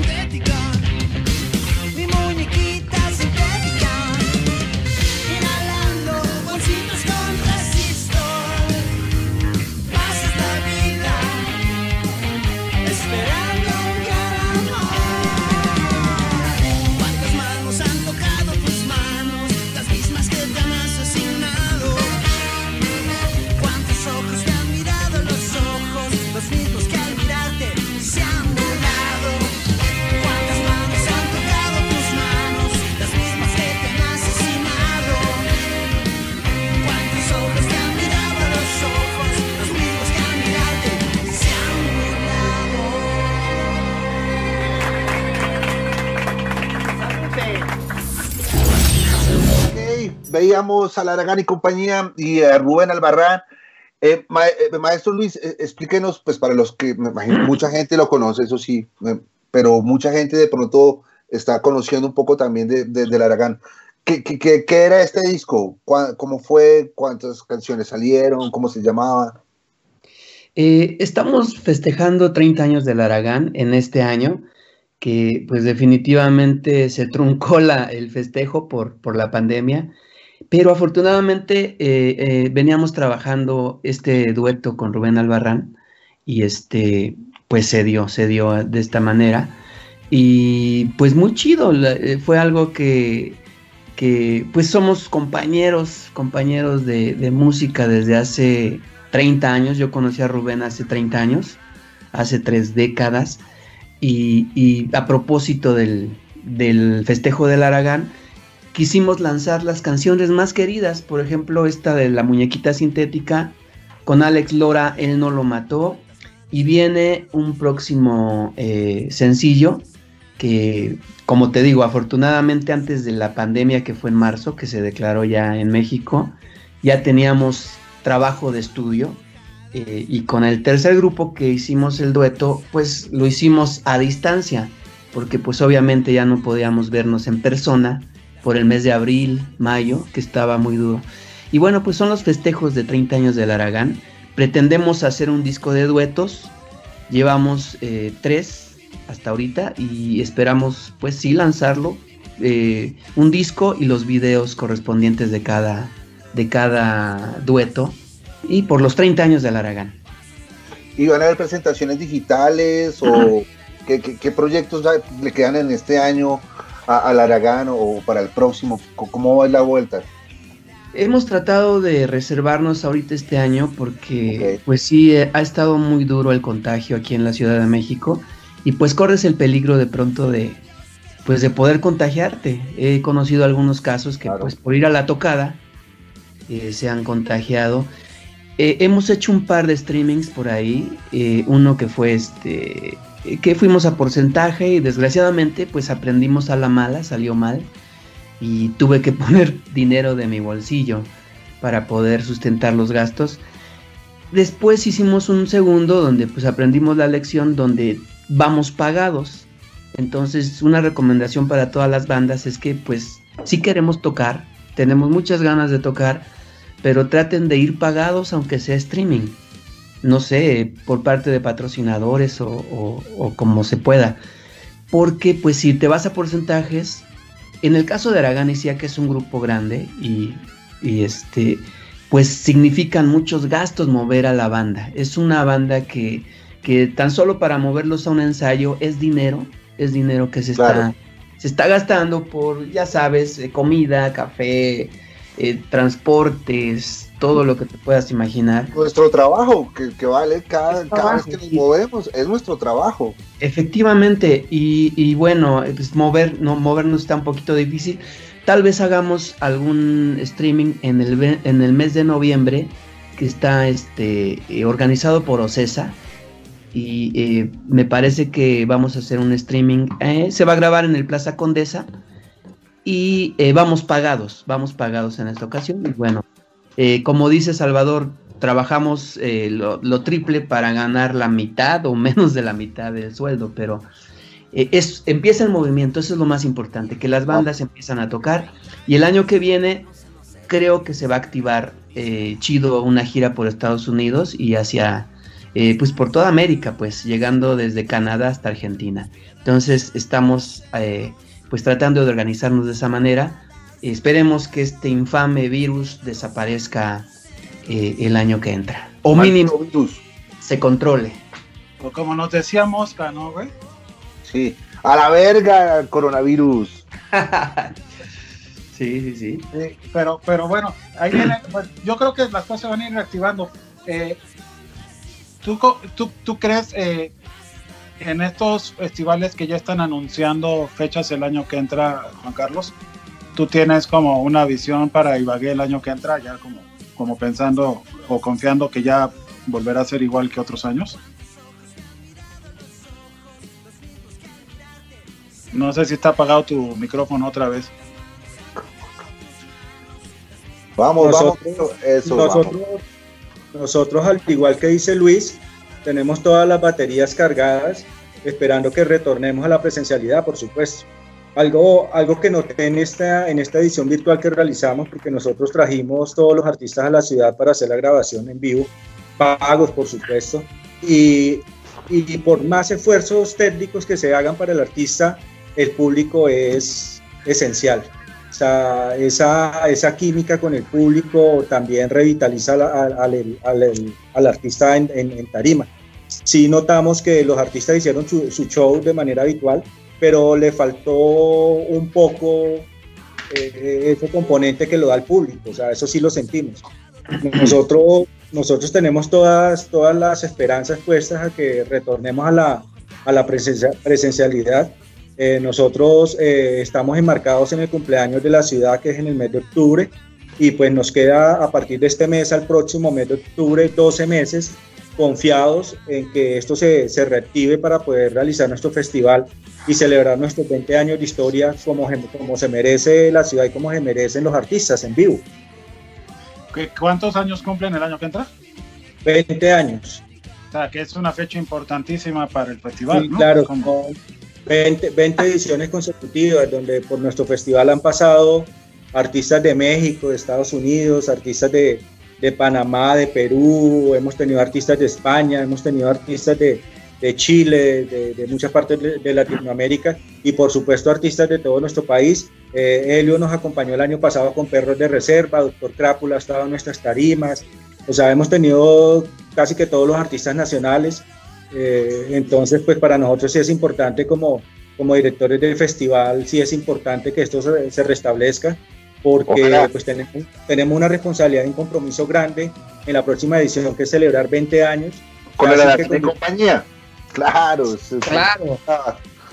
casi a la puerta, weón.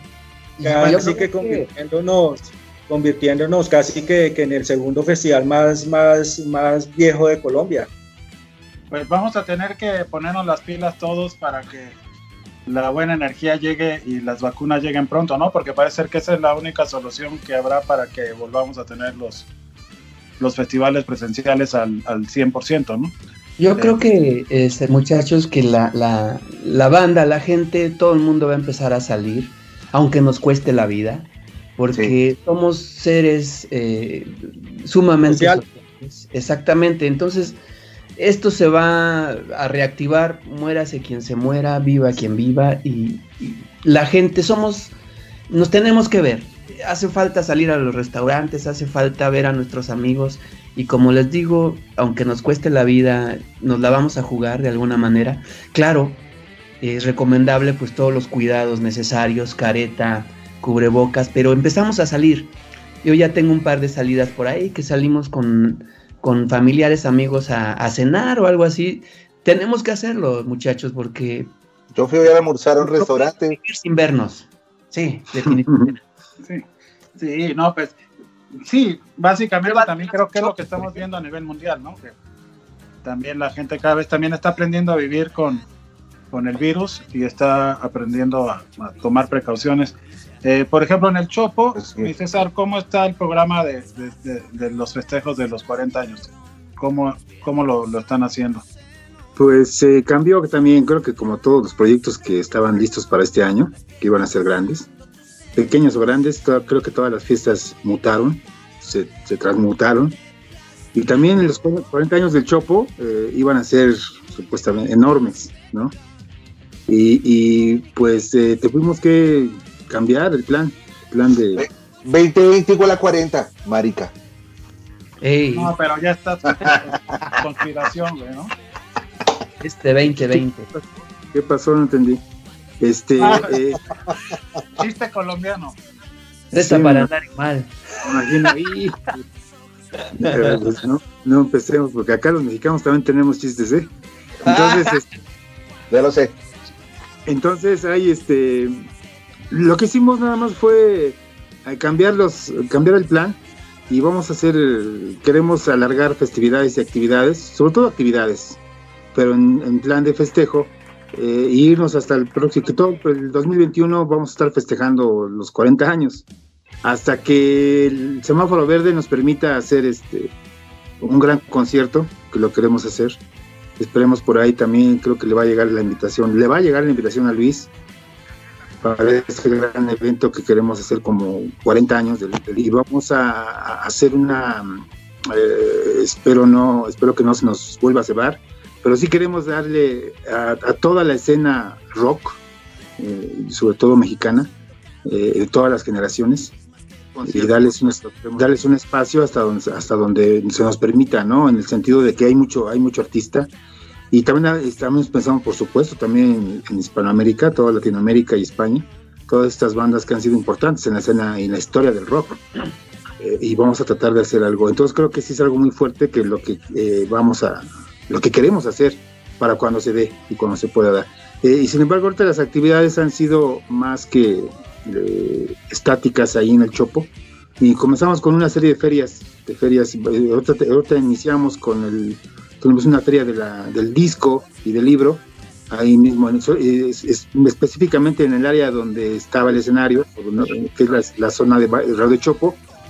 Ahí tenemos ahorita una feria del disco y del libro con nuestro espacio de intercambio y todo lo que lo que eh, debe de llevar va a haber una feria de la playera también la playera estampada rock algunas tradiciones que sentimos que se están eh, perdiendo un poco y toda la parafernalia que, que rodea al rock, ¿no? a, la, a la música, a los músicos, a la banda, eh, toda esta parafernalia que los, que, los, eh, que los uniforma y que los distingue de, la, de, de lo llamado las buenas, los buenos estilos, ¿no? la buena forma de vestir en ese sentido. Y tenemos eh, por ahí, este, vamos a la, ahorita exactamente, ahorita en este momento, eh, vamos a anunciar eh, una, un concurso, van a ser, son tres concursos que vamos a lanzar al público, dirigidos a todo el público, y en estos tiempos en que la gente pues debe estar más tiempo en su casa, pues queremos que la gente se ponga también creativa, retomando esa gran palabra de Luis, eh, eh, esa, mm, ¿en, qué sentido? En que, vamos a hacer este, tres concursos, uno de una canción, una música, una canción para el Chopo, por sus 40 años, y eh, abierta al público, al todo tipo de público. Una, el otro concurso es de texto, una crónica, un relato, una aventura que la, banda haya pasado en el Chopo, escrita, y que también va a haber, este, va a ser una serie ahí de, de souvenirs también. ¿Por qué? Porque vamos a hacer eh, tres, tres souvenirs, uno que es un compilado de todas estas canciones que nos llegue a mandar la banda, los músicos, eh, un libro que va a ser de, los, de las crónicas, los relatos que toda la gente también nos va a mandar, y el último, una, un libro de imágenes, de fotos, que también a todos los fotógrafos y no fotógrafos, a toda la banda que tenga por ahí un, una buena captura de imagen, eh, que haya estado en el Chopo o que tenga que ver con el Chopo, también vamos a hacer este, este tipo de, vamos a hacer esa forma eh, de... Yo tengo como 100, fo- tengo como 100 fotos del Chopo, amigo, así que te las voy a mandar todas unita por una. eh, escoge, las, escoge las mejores, las que consideres que sean mejores, adelante, serán recibidas. Oye, Eh, Juan, Juan, tenemos las recomendaciones esta noche desde Ibagué. ¿Qué tienes desde Ibagué esta noche, amigo? Eh, de Divagué, una banda con la que tuve la oportunidad de trabajar por muchos años, una banda con mucha influencia de Doctor Crápula, una banda local de ska, Darne Marabunta, con un tema que gustó bastante acá. Es un video ya un poco, un poco viejo, pero pues la canción todavía circula por acá. La canción se llama La Reina de Darne Marabunta. Ok, desde México, desde el Chopo hasta Ibagué. Ese paseo te lo tienes que dar, César. Ahorita que, que regresemos, nos tiene que dar las recomendaciones para las bandas que nos recomiendan de Ibagué, ¿vale? Ok. Perfecto. Igual, igual regresamos ya a la parte final entonces de Intolerancia Radio. Aquí está Dafne Marabunta desde Ibagué.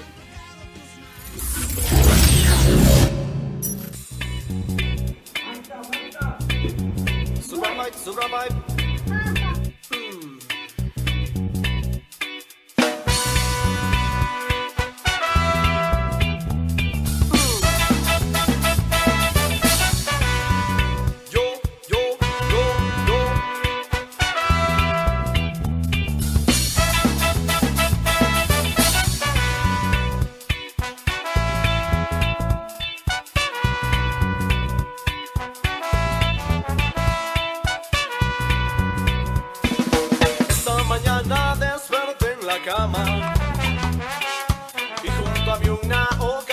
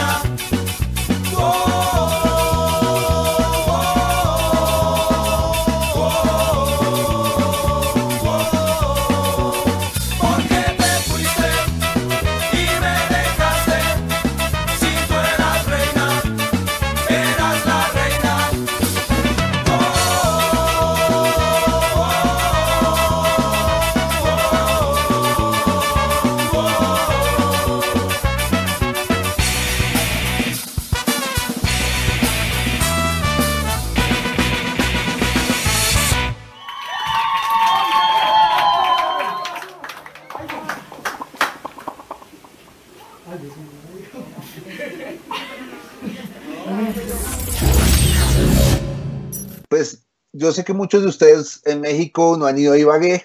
Ibagué es calentico, es delicioso, se pasa rico y se escucha Dafne Marabunta. Entonces es una agrupación colombiana bastante reconocida. Este es el último bloque ya de Intolerancia Radio, que es un momento en que queremos agradecerles a todos por, por aceptar estas dos horas de charla que se pasan a más rapidísimo porque es como entre, es entre amigos como que nos vemos después de haber estado en el festival de, de Ibagué Rock, Ciudad Rock, a tomarnos un café, una agua aromática. En el caso de Sal, algo de alcohol y en el mío también. Sí, Muchas pero, gracias. eh, Juan, Juan- Juan Carlos nos iba a decir unas recomendaciones, ¿no? Para, para completar la playlist de esta noche, güey. Bueno, yo soy, yo soy algo clásico y, y en, honor a, a en honor a los artistas mexicanos que admiro mucho y con los cuales empecé hace 20 años, eh, fue el, el- el país anfitrión, el país invitado en ese momento. Eh, eh, bandas que, que llevo en la memoria, Van Troy de Gerardo, bandas, que- bandas que llevo en la memoria, Pito Pérez, bandas que llevo en la memoria, eh, Specimen, la, la de Pong. Claro. Que, bandas que yo soy vieja guardia, sí, me, me disculpan los, los millennials, pero bandas que llevo en la memoria. El último, este tema que hizo, que hizo Genitalica Irresistible, me gusta bastante. Ok. Si no te preocupes, aquí el único millennial es Elliot. Todos los demás ya. Nosotros somos dinosaurio aliens, ¿Qué pasó? Elliot? ¿Qué somos juentólogos. No, por ahí hace rato. No, es que él necesita sangre, weón. Sí, no, ya, ya, ya tiene sed. Bueno, amigos, la verdad es que todos los lunes les agradecemos mucho por la generosidad del tiempo que, que todos tienen para hablarnos de cosas. Siempre, pues yo siempre me quedo con la idea de que nos faltó hablar más cosas y que nos faltó como una sesión más. Esperemos encontrarnos pronto virtualmente, también presencialmente, podernos abrazar, ¿no? Eh, Claro. creo que es algo que todos necesitamos. Espero que de aquí salgan cosas muy buenas para todos y que me da mucho gusto verlos saludables. Parte de estos lunes de terapia de intolerancia radio es ver amigos que están saludables en la línea de la batalla, ¿no? Sacando la música. Lo vamos a repetir desde intolerancia todo el tiempo. La música nos salva, nos hace mejores. Eh, creo que, que en la epidemia, gracias al arte, la humanidad está sobreviviendo de una mejor manera, ¿no? Entonces, pues un abrazo a ustedes que son parte de eso y pues es su bloque para que se despidan, digan lo que quieran decir, lo que no les preguntamos si quisieran decirle y si tienen alguna recomendación para músicos que nos ven, eh, con todo gusto. Y por ahí nos gustaría que nos dejen los contactos donde pues, la gente puede escribirles para saludarles, mandarles besos, preguntarles cosas. Entonces, pues bueno, no sé si quieres empezar tú, querido Elliot, antes de que vayas por tu copa de sangre. Bueno, un saludo para todos los que nos ven en Intolerancia Radio. Eh, ya saben que Perros de Reserva lo pueden encontrar en perrosdereserva.com. Ahí pueden dirigirse a nuestro Facebook, a nuestro Instagram, a nuestro YouTube. Somos una banda que les va a gustar por nuestra eh, narrativa de vampiros, por nuestros escenarios y ambientes y atmósferas que creamos eh, de una manera que combina la fantasía con, con lo oscuro. Y pues por supuesto los videos sé que se van a, quedar en su corazón. Eh, no, me pueden escribir a esas redes sociales o me pueden buscar como Facebook, ahí estoy como Elliot con doble L, Elliot Perros de Reserva, el, Elliot El Orsa, Elliot El Orsa y me va a encantar tener muchos amigos eh, que me agreguen en este momento y con los que podamos seguir hablando un poco de música más adelante. Listo, pues amigo, cualquier música nueva que saquen, lanzamientos, por favor, avísenos para que pues la banda se entere, las escuche. No, seguro el César nos ayuda a que banda en el Chopo escuche más de perros de reserva, ¿o no, mi César?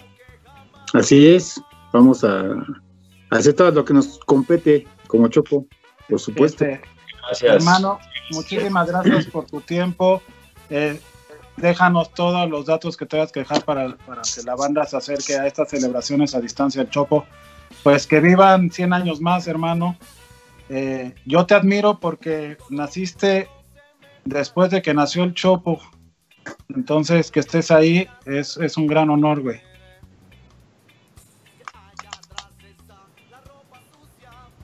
Nada. Todos en silencio. En silencio. César, Pues, pues mi César, algo que quieras decir para despedirte. Pues nada más es un saludo y muchas gracias. Y un saludo a todas las, a toda la banda rock and rollera o rockera eh, de todas las naciones, de todas las naciones, sobre todo las panamericanas, de todas las naciones del mundo. Muchas gracias a, a- a toda esa banda que nos gusta este tipo de, de música eh, que nos llena, nos llena nuestra vida. Eh, visiten el Chopo cada que lleguen a México. Eh, van a encontrar muchas cosas pues, muy, muy, muy chingonas. Y pues ahorita, hasta ahorita, eh, pues creo que es Argentina, la banda que también les mando muchos saludos, la banda que está a la cabeza, de bandas que se han presentado en el Chopo, son los que llevan la cabeza. Creo que por ahí está Colombia haciendo un buen papel, con este como segundo que de bandas que llegan a México, y de ahí vamos con todos los demás este, países. Eh, muchas gracias a todas esas bandas que, se, que han estado en el escenario de Radio Chopo. Un abrazo a todos ustedes, a todas sus familias. Y pues señores, vamos a hacer esta, esta gran comunión que nos da el rock and roll con todo lo que sabemos hacer, cada quien con lo que sabemos hacer. Vamos a hacer lo, lo- lo que nos compete y mucho más para todos nosotros. Felicidades al programa, gracias por la invitación, gracias a todos ustedes. Un abrazo a, a todos. No, pues muchas gracias César a ti y al Chopo. Sabes que tenemos al Chopo en el corazón. Eh, Juan Carlos, muchísimas gracias hermano. Me da un gusto enorme platicar contigo y ojalá nos veamos muy pronto. Así va a ser, Salvador, seguramente así va a ser. Y pues gracias por el espacio, como decía César hace un momento, por la resistencia. César 40, Luis 30, nosotros que estamos también jóvenes como ustedes, de, llevando ya 20 años en estas batallas. 16. Eh, Henry con Crápula, Eliud, Eliud que tiene una carrera que, que- que está llena de, de- de mucha fuerza, de mucha vitalidad. Pues eh, gracias por, por este tipo de espacios, gracias que, que nos lo merecíamos, por supuesto, este tipo de charlas son muy productivas y seguramente por interno se darán otras, otras situaciones más productivas. Eh, el Festival Ibagué Ciudad Rock siempre ha contado con una cuota mexicana. Eh, queremos retomarlo, queremos retomarlo y que esta sea como la, la puerta que se abre nuevamente para, para que los artistas mexicanos estén en nuestro festival. Nuestra página web es el nombre del festival.com.co Ibagué Ciudad Rock eh, punto punto eh, nuestro correo es el nombre del festival arroba y ahí nos van a encontrar siempre, o sea, en, en este, como lo llamo yo a, a varios amigos de batallas, acá todos somos hermanos de sangre rock. Eh, bien, vamos. A brindar por eso. Eh, pues hermano, nuevamente muchas gracias y pues nos vemos pronto. Y ahí están las bandas mexicanas que quieran entrar en contacto o de cualquier parte de América Latina que nos escuchen, Sí, nos vean. será. Ahí está. Y pues Luis, de verdad, gracias por tu Gracias. tiempo, tu generosidad, hermano. Admiramos tu carrera y, pues gracias. Te dejo el micrófono. Bueno, pues eh, yo creo, eh, me voy con esto eh, diciéndole a la banda, al público que nos está viendo, muchas gracias por vernos, a todas las bandas que eh, de toda Latinoamérica. Pues en estos tiempos de crisis siempre surge algo, surge, surge el arte, florece el arte, y como dice Salvador, solamente la música, la canción nos va a salvar. Y nosotros que estamos en este ambiente del rock, pues eh, unirnos todos eh, los países de habla hispana eh, en este momento de crisis. Como dijera el maestro Silvio Rodríguez, la era está pariendo un corazón y duele crecer, estamos creciendo como humanidad, como individuos a nivel personal y a nivel eh, humanidad, estamos creciendo en este tiempo que creo que se abre una nueva era. Es, definitivamente es un antes y un después, después de todo esto que está pasando. Y la humanidad, si no aprende la lección, si no aprendemos de nuestros errores pasados, si no aprendemos la lección, pues estamos condenados a, extinguirnos, ¿no? Entonces, eh, un abrazo a toda la banda. Es, eh, el rock nos une, nos une a, todos los países del mundo y el idioma de la música y del corazón, pues es lo que nos, nos conecta de alguna manera. Muchas gracias. Eh, nos pueden encontrar en el Araganici oficial eh, para que escuchen nuestra música. Gracias. Ahí está la recomendación. Muchas gracias a Cilantro Media, que son nuestros productores, a Ale, a Joselo, a Irving, a Javo, a toda la banda ahí en Cilantro. Gracias Frecuencia Índigo, Cultura Colectiva, Señal BL y pues por supuesto a ustedes y a todos los que nos estuvieron viendo. Gracias por los comentarios. Mi Henry, pues nos tocó irnos una vez más de esta terapia que disfrutamos, güey. Ok, hoy fui un hombre muy feliz por volver a ver a Luis. Me encanta verlo, maestro, y saber que Chopo todavía sigue y Medellín, mi ciudad del alma. Nos vamos con una canción desde una colombiana que vive en Nueva York, se llama Alea y con un ritmo bien interesante. Échale sal, por favor descansen amigos, que pasen una buena noche, una buena semana. Resistencia. Gracias. Si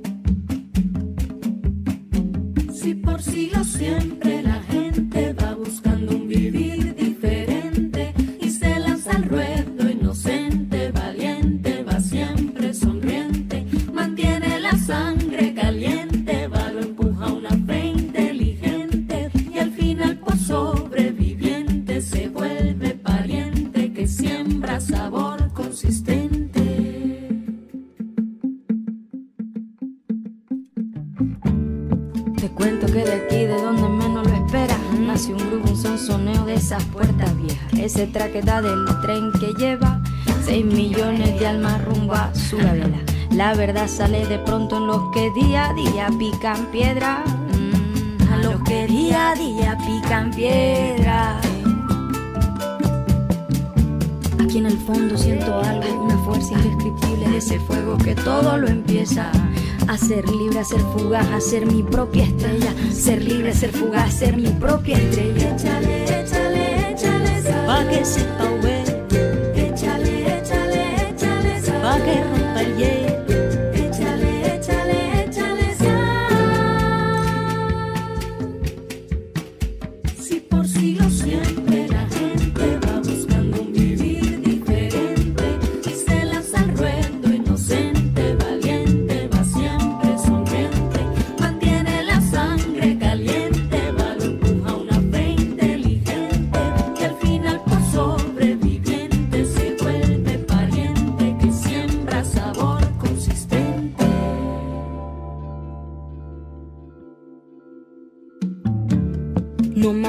los ojos para verla. Un lucero lleno de canas, mira mi viejita bella. En el grupo lleva a la calle, esa sí sabe de guerra, pero en ella no se nota ni el dolor ni la espera. Esta mujer candela tiene clara su herencia, aquí reparte verdad solo con su presencia. Ey, solo con su presencia. De regreso por la noche para descansar sus manos, el obrero en el vagón duerme el sueño americano. Con trabajo y con valor, todo un sistema calienta, son de la ciudad motor y corazón que sustenta.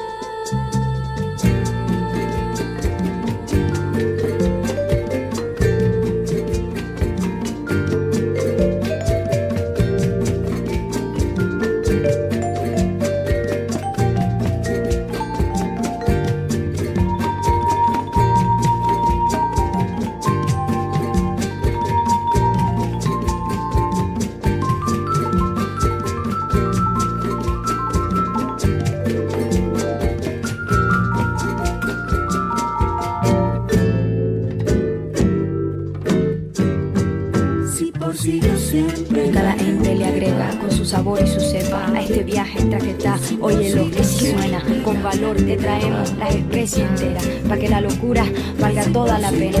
Que el chile, la cúrcuma, la sal y la canela, fundamental para la cordura, para el amor y la conciencia. El chile, la cúrcuma, la sal y la canela, fundamental para la cordura, para el amor y la conciencia.